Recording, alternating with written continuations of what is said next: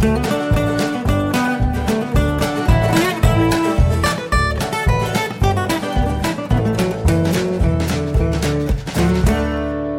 und herzlich willkommen zu Jörn Schars Feinen Podcast Episode 289.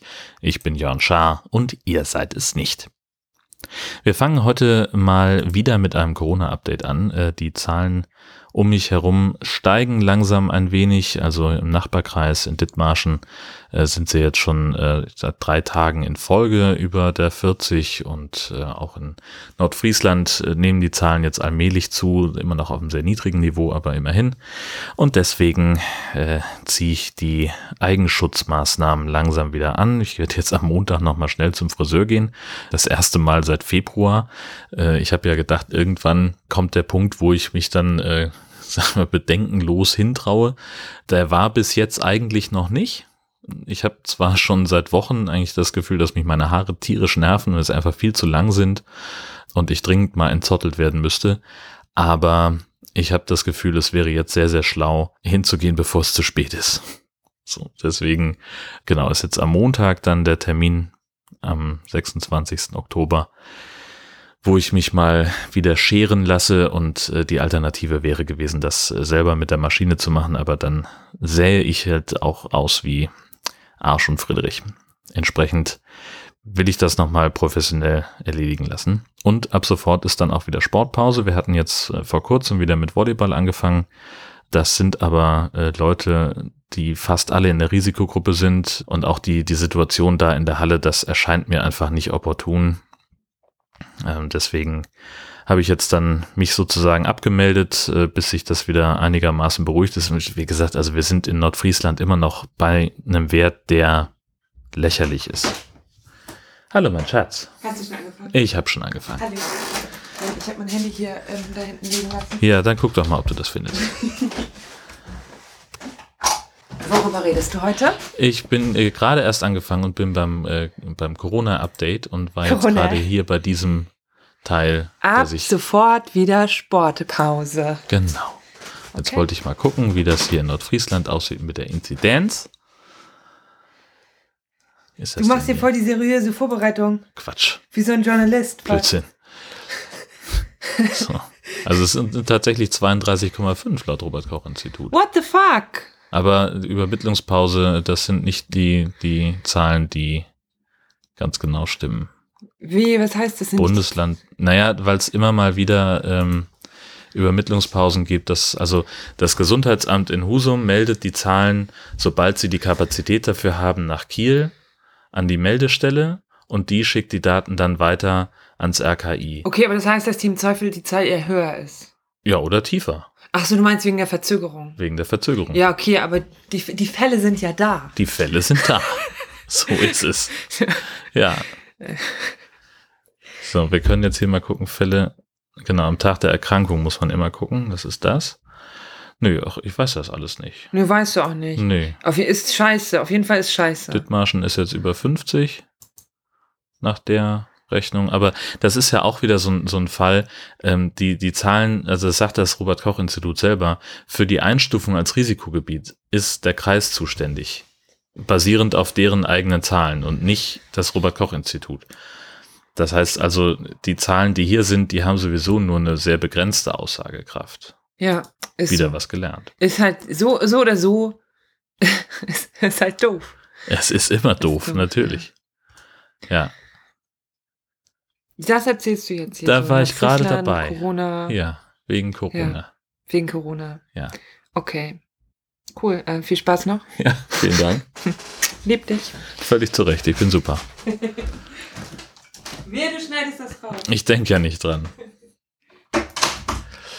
Ja, also äh, mit den bekannten Problematiken, ähm, Nordfriesland könnte jetzt dann offenbar doch demnächst äh, diese 35 äh, Fälle pro 100.000 Einwohner Marke reißen.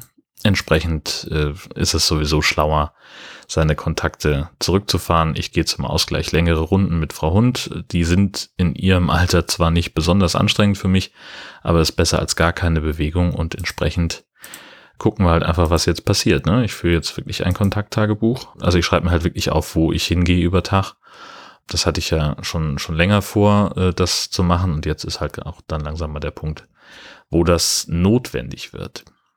Dann gibt's noch äh, ein sogenanntes ein, ein Follow-up zum Thema äh, Rastplatz Lottorf. Wir erinnern uns, äh, ich hatte eine unerwartete Begegnung mit jemandem in einer Pinkelkabine dieses Rastplatzes. Offenbar war das eine Fehlfunktion der Tür.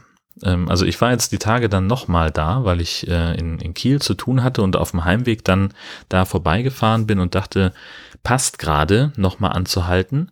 Dann habe ich also eine andere Kabine benutzt in diesem Fall und äh, festgestellt, es gibt keinen Knopf innerhalb der Kabine, an dem ich die Tür jetzt nochmal von wirklich verriegeln müsste.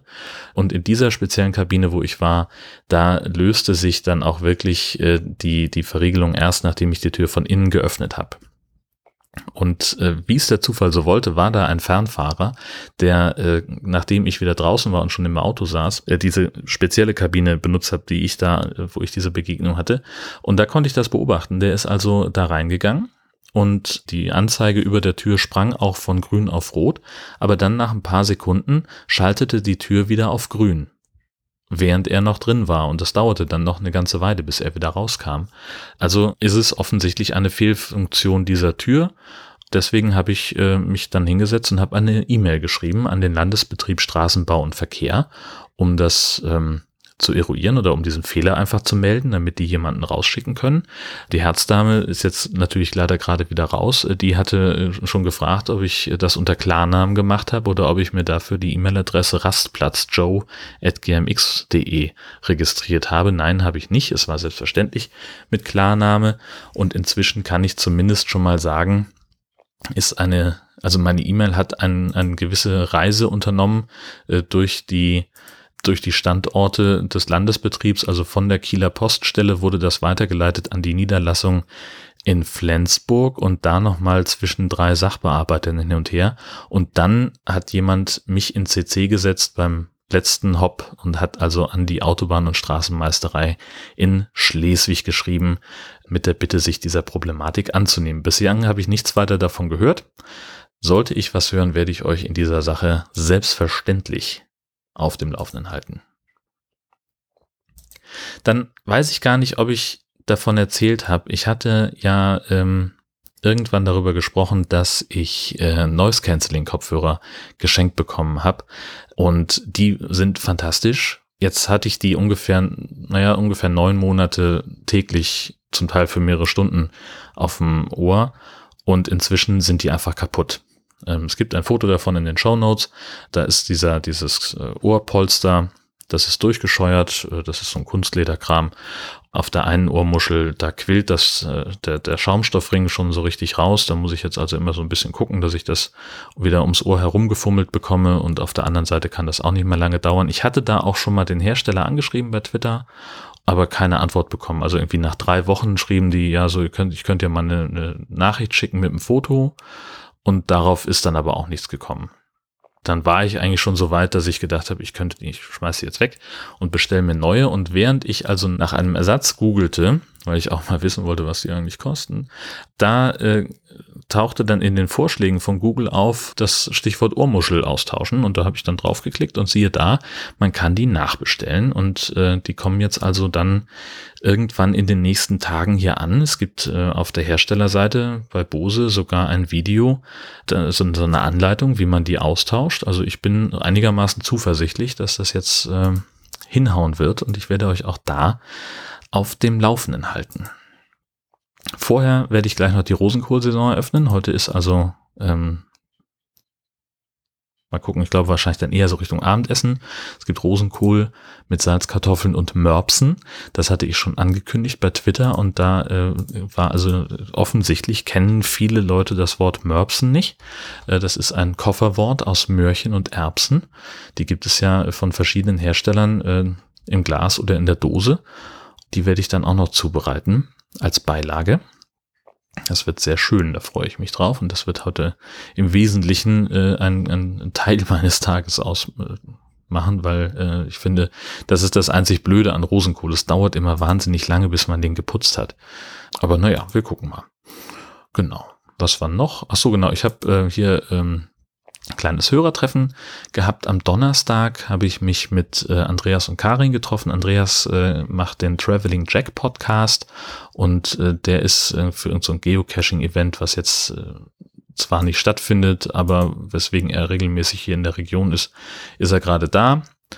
Und äh, dann hat er gefragt, ob wir uns nicht treffen könnten. Und ja, dann waren wir schön äh, bei meinem Lieblingsfischhändler, haben Fischbrötchen gegessen und sind dann nochmal zum Leuchtturm Westerheversand gefahren und da eine kleine Runde spazieren gegangen. Das war ausgesprochen nett.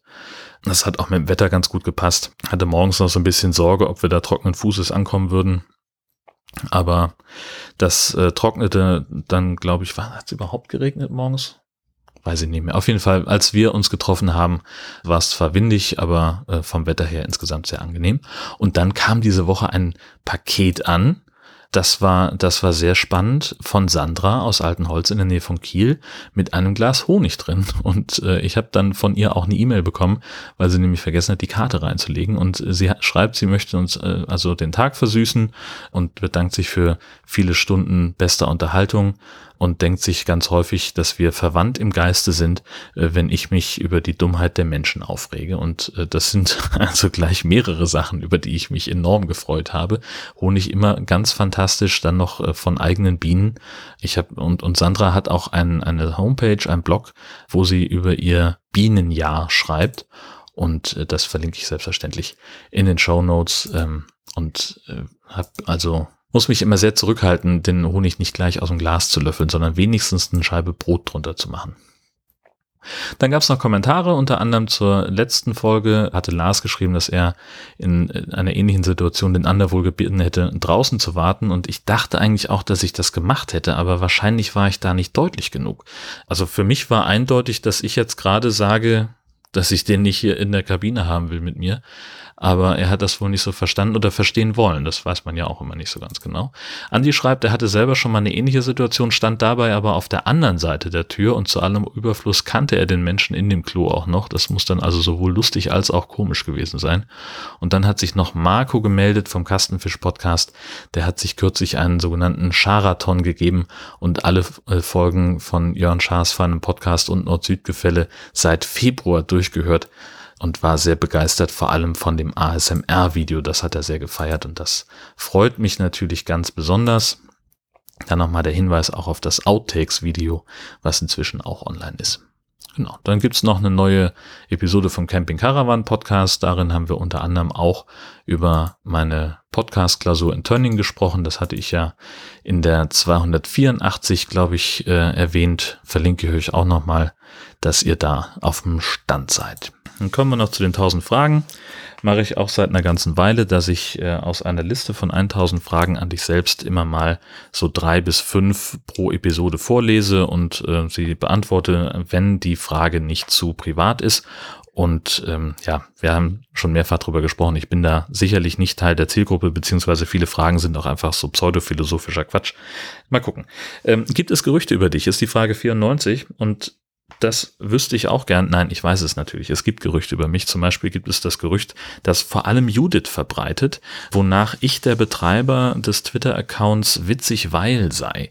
Und das ist der größte Quatsch der Welt. Man hat uns zwar noch nie in einem Raum gesehen, aber andererseits bin ich auch einfach nicht so, so genial witzig wie dieser Mensch. Und ich persönlich bin auch der Meinung, dass witzig weil eine Frau ist. Aber keine Ahnung. Ja, das ist also zumindest das eine Gerücht, was mir äh, sofort auffällt oder einfällt, wenn ich äh, darüber nachdenke, was für Gerüchte man sich über mich erzählt. Es gibt bestimmt noch ganz viel mehr.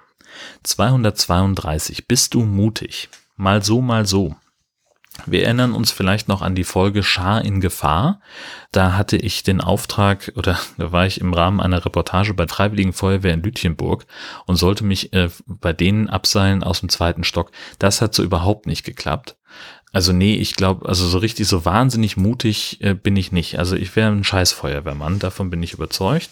Andererseits gibt es aber ein paar Sachen, wo Leute sagen, das hätte ich mich nie getraut. Also so vor allem damals aus dem Freundeskreis, also ich bin ja irgendwann bei meinen Eltern ausgezogen und dann von Radiopraktikum zu Radiopraktikum in unterschiedliche Städte gezogen. Und da gibt es schon einige, die so aus der aus der Schulzeit, wenn wir uns nochmal treffen, die dann sagen, so, das hätte ich mich nie getraut, sowas zu machen, war viel zu riskant. Das ist, äh, ja, gut, aber wie viel das mit Mut zu tun hat, in eine fremde Stadt zu gehen. Ja gut, man verlässt halt so ein bisschen den, den, die Komfortzone und äh, lässt so ein bisschen mehr hinter sich, als vielleicht angenehm ist. Muss dann immer wieder neu anfangen, so. Wohnungssuche ist ja auch nicht immer leicht, also obwohl damals war das noch viel, viel besser. Tja, nee, ach, ich glaube nicht, dass ich besonders mutig bin. Aber das liegt ja immer im Auge des Betrachters. So, 184 als letzte von heute. Fühlst du dich manchmal ausgeschlossen? Das ist so eine Frage, wo ich sagen kann, pff, nö. Also wenn, dann, dann schließe ich mich selber aus, dadurch, dass ich irgendwo nicht mitmache oder irgendwo nicht hinfahre oder hingehe. Aber nö, ich glaube, ich habe eigentlich alle, alle Möglichkeiten, die man sich so wünschen kann und eine Menge Leute, die mich in Sachen integrieren und dabei haben möchten. Von daher, nö, äh, ich glaube nicht, dass, mich, dass ich mich ausgeschlossen fühlen muss. Wer sich ausgeschlossen fühlen muss, ist eine ganze Menge Menschen, die gerne in Deutschland leben müssen und die daran gehindert werden, und zwar aktiv im Auftrag unter anderem von Horst Seehofer. Und deswegen bin ich der Meinung, dass Horst Seehofer als Bundesinnenminister zurücktreten sollte. Bis das passiert oder bis eine neue Folge von Jörn Schaas Podcast erscheint, wünsche ich euch eine fantastische Zeit. Tschüss, bis bald.